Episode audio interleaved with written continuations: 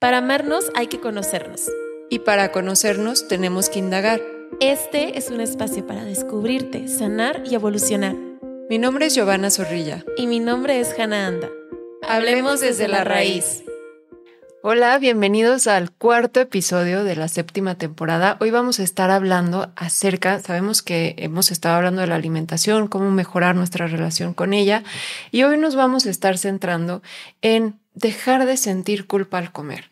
Vimos que todo depende de cómo interpretamos y qué pensamientos tenemos, qué creencias tenemos respecto a la comida y muchas veces puede llegar a ser un tormento, muchas veces puede llegar a crearnos eh, ser disfuncionales en diferentes áreas por esta parte de tener una mala relación con la comida.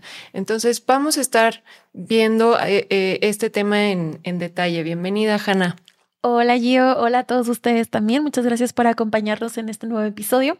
Y sí, el día de hoy vamos a estar hablando acerca de la culpa al comer, eh, que es un tema importantísimo y que la realidad es que la mayoría de las personas lo llegamos a experimentar. Entonces, pues bueno, vamos a empezar explicando un poquito el sentimiento para ver si te relacionas, para ver si es algo que has sentido tú antes y a partir de ahí, pues lo vamos a ir elaborando y platicándote algunas estrategias que puedes implementar. Entonces, la culpa al comer es esta sensación que tenemos de haber hecho algo malo al momento de haber consumido algún alimento o, incluso alguna cantidad específica de alimentos, ¿no? Entonces se va a ver algo así. Los pensamientos que llegamos a tener de, mm, ojalá no me hubiera comido esa galletita, cómo me hubiera encantado no haberme comido tantas papas, no puedo creer que me termine todo el plato, no debí de haber saciado este este antojo que tenía por este dulce. Entonces es este como arrepentimiento que suele venir después de consumir un alimento o cierta cantidad de un alimento. Finalmente es importante entender de dónde viene esta culpa. Y el origen muchas veces de sentir culpa al comer viene de tener esta creencia que existen alimentos buenos o malos. Y realmente no existen ni alimentos buenos o malos, simplemente son, es comida ya está. Entonces es esta parte de empezar a identificar estas creencias y poderlas modificar para algo más adaptativo, algo más aterrizado a la realidad. Así es. No podemos eh, olvidar que al final todo lo que tiene que ver con una emoción se está viendo originado por la percepción que tenemos hacia esa situación que nos la está generando. Entonces, por ejemplo, si yo tengo algunas reglas disfuncionales en cuanto a la comida, por ejemplo, en algún punto me puse en mi contrato mental, ¿sabes qué? Comerte unas papitas medianas del McDonald's está mal. Entonces, le voy a dar esa percepción y esa emoción, por lo tanto, al hecho de cometer esta acción, ¿no? Entonces me voy a poner ciertas reglas que muchas veces ni siquiera sé de dónde vienen, pero que sabemos que ya tiene esta connotación de estar mal, ¿no? Te acabaste todo el plato, en verdad te vas a comer todo eso y habérmelo terminado ya me causa una emoción disfuncional. Entonces, bueno, no una emoción disfuncional, una emoción displacentera. Entonces, una de ellas va a ver con las reglas que tengas con la comida. Otra va a ser con no haber comido suficiente. ¿Por qué comemos a veces un poquito más? Porque tal vez no te saciaste. Y si tú ya tienes esta eh, comunicación contigo, este autoconocimiento, entonces te darás cuenta de cuando realmente estás satisfecho y cuando no. Y pueden haber ocasiones en donde a lo mejor comas un poquito más o que tengas muchos antojos, pero la que la realidad es que no es ningún antojo, tienes hambre. Les platico así como un caso un poquito personal. Eh, yo de pronto soy un poquito mala para ponerme horarios para comer. Entonces, según yo, tengo antojos todo el día.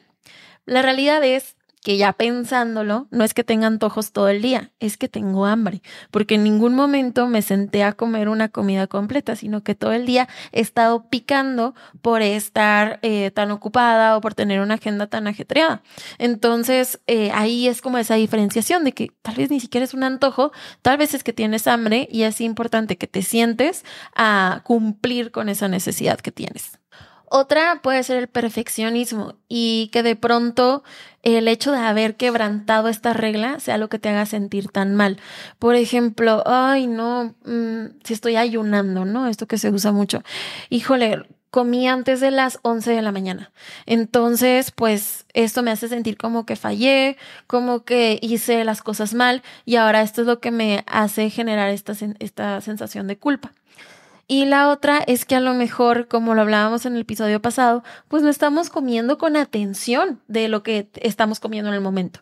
Entonces, de pronto, estoy, por ejemplo, pasa mucho en el cine, ¿no? Que estamos comiendo, comiendo y comiendo palomitas y en la nada metemos la mano y ya no hay. Entonces, no me di cuenta de en qué momento me terminé las palomitas. Y este sentido de no estar presente es muchas veces lo que nos causa culpa, como decir, híjole, ¿en qué momento me acabé todo este bote y ahora no hay? O la última pudiera ser que las decisiones que estás tomando con la, con la comida no tienen mucho sentido con los objetivos que tienes contigo. Entonces, por ejemplo, si tú sabes que estás cansada, si tú sabes que después de las seis de la tarde eh, comer café, comer, tomar café no es algo que te haga bien y te estás tomando un café a las ocho de la noche, que eso te a sentir culpa porque sabes que te va a afectar y que tal vez no puedas descansar por la noche. Entonces, estas son algunas de las razones por las cuales podemos llegar a, sentir culpa. Voy a agregar ahí, Hanna, creo que es importante también que pues existen muchísimos mitos alimentarios relacionando con argumentos populares, ¿no? De tienes que comer esto para conseguir tal, o tienes que hacer esto y tener estas rutinas, o dejar de comer tal porque no te va a hacer bien, ¿no? Realmente creo que hay mucha información que no tiene bases científicas que instalamos en nuestro cerebro y lo hacemos, lo convertimos en una creencia, que realmente, pues, no sabemos si realmente nos va a hacer bien o lo contrario. Volvemos con el ejemplo de, ortorexia que hablábamos en episodios anteriores, que es esta parte de ser como muy obsesivo con toda la comida saludable. Hay personas que por comer todos 100% saludables, pues tienen una desnutrición o les falta algo en específico que realmente eso tampoco es sano. Entonces, cuando nos vamos de un polo eh, y, nos obsesionamos con, con irnos a ese extremo, pues tampoco es algo que nos beneficia en ningún área, ¿no? Eh, la persona que todo el tiempo está fijándose en las, las etiquetas de los productos, personas que ven el menú y checan qué ingredientes tiene y si tiene un poquito de leche o un poquito de, no, por decir algún ejemplo, entonces ya no lo voy a comer porque me va a hacer daño de forma inmediata. Entonces es más mi angustia y es más la emoción que me está generando previa que el, eh, el malestar, que que ese poquito de leche que, que, incluye el ingrediente como tal. ¿no? Entonces es esta parte también de encontrar un equilibrio y conocer mi cuerpo, qué realmente me cae bien, qué no me cae bien. Y de esta manera no obsesionarnos con, con la comida.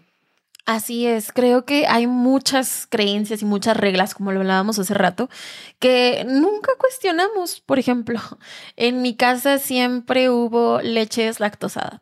Y si iba a algún lugar y no había leche deslactosada y entonces tenía que tomar leche entera, me sentía súper mal porque sentía que había hecho algo malo, cuando la realidad es que yo ni siquiera sabía si la leche entera me hacía mal o no.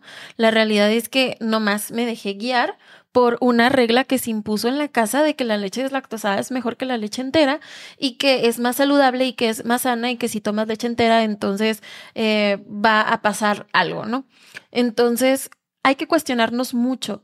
¿Con qué alimentos sientes incomodidad? ¿Con qué alimentos te sueles restringir más? A qué alimentos incluso les tienes miedo y empezar a cuestionar las ideas que son precedentes de esta, estas emociones displacenteras que estás sintiendo en cuanto a la comida.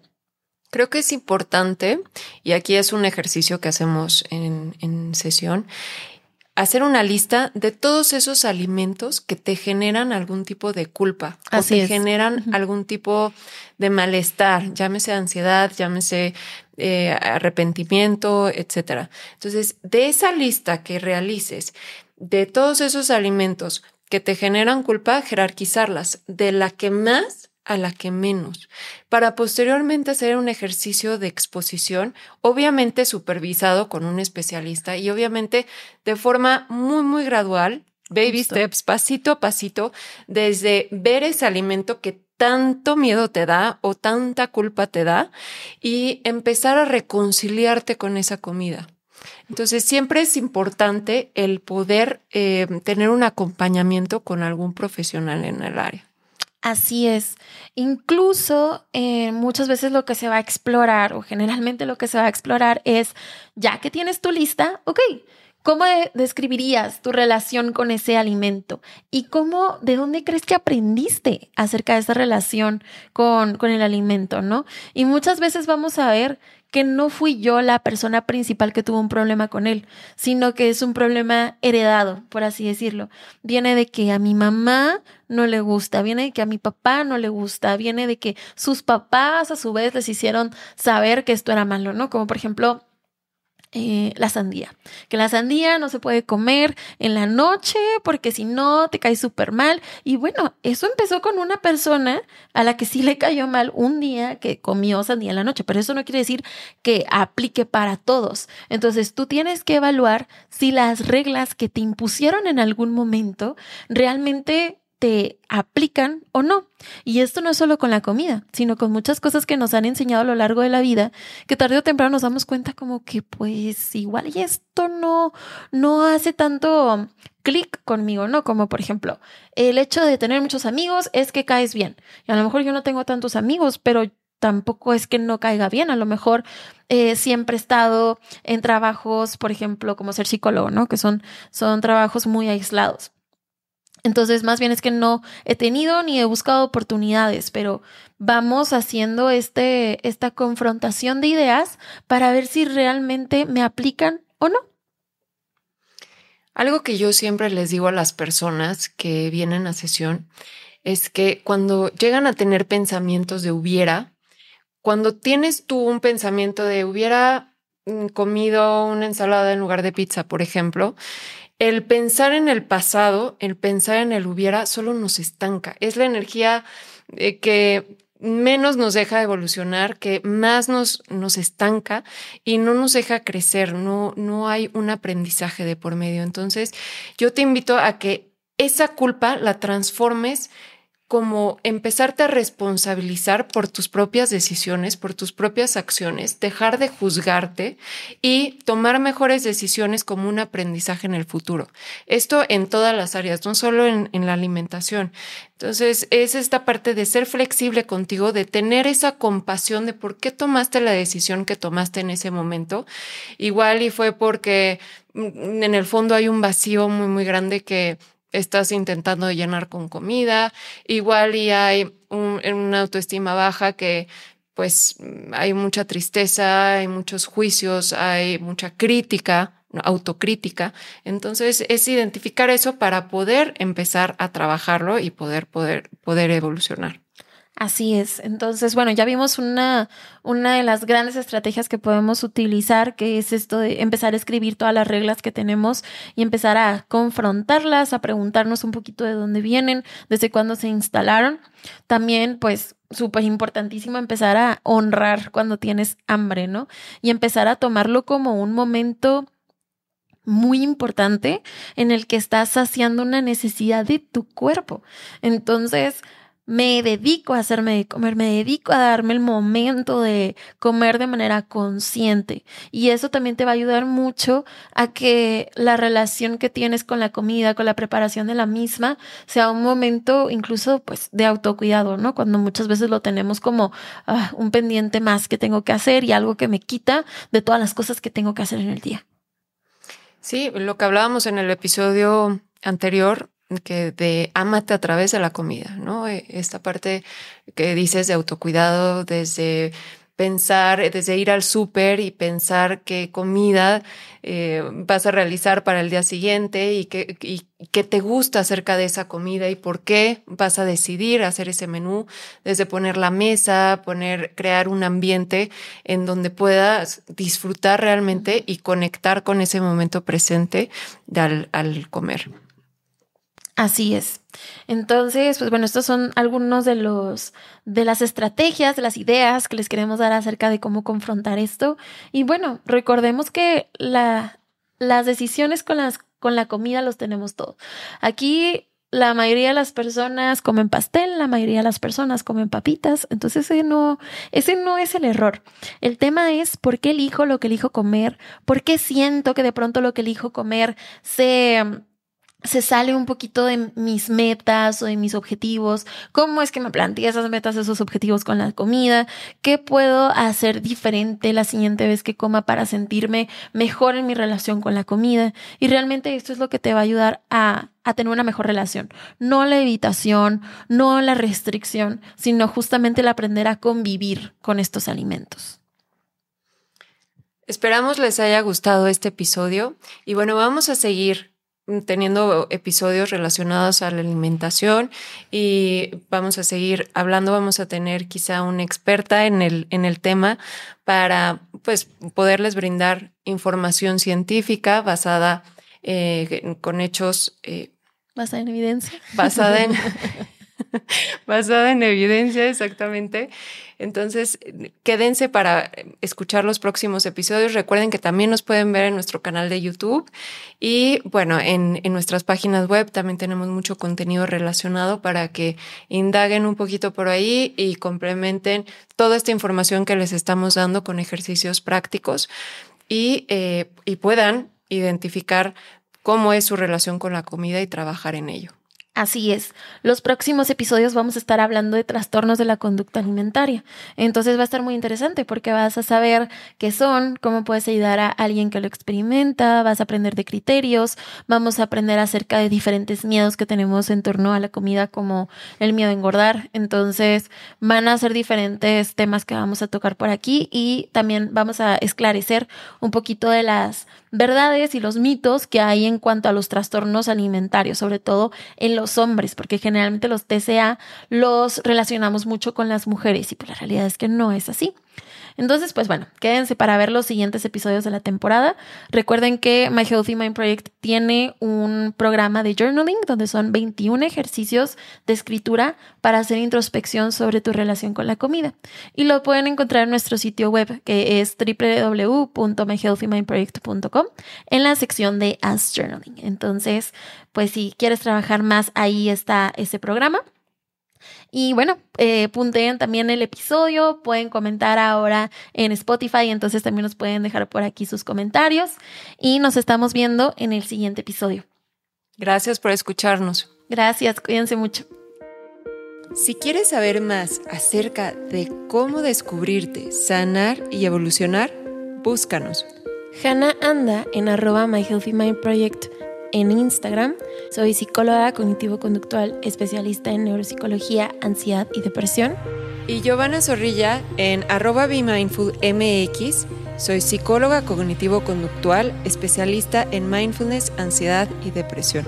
O bien, escríbenos a nuestro correo electrónico desde la raíz.podcast.gmail.com. Te esperamos.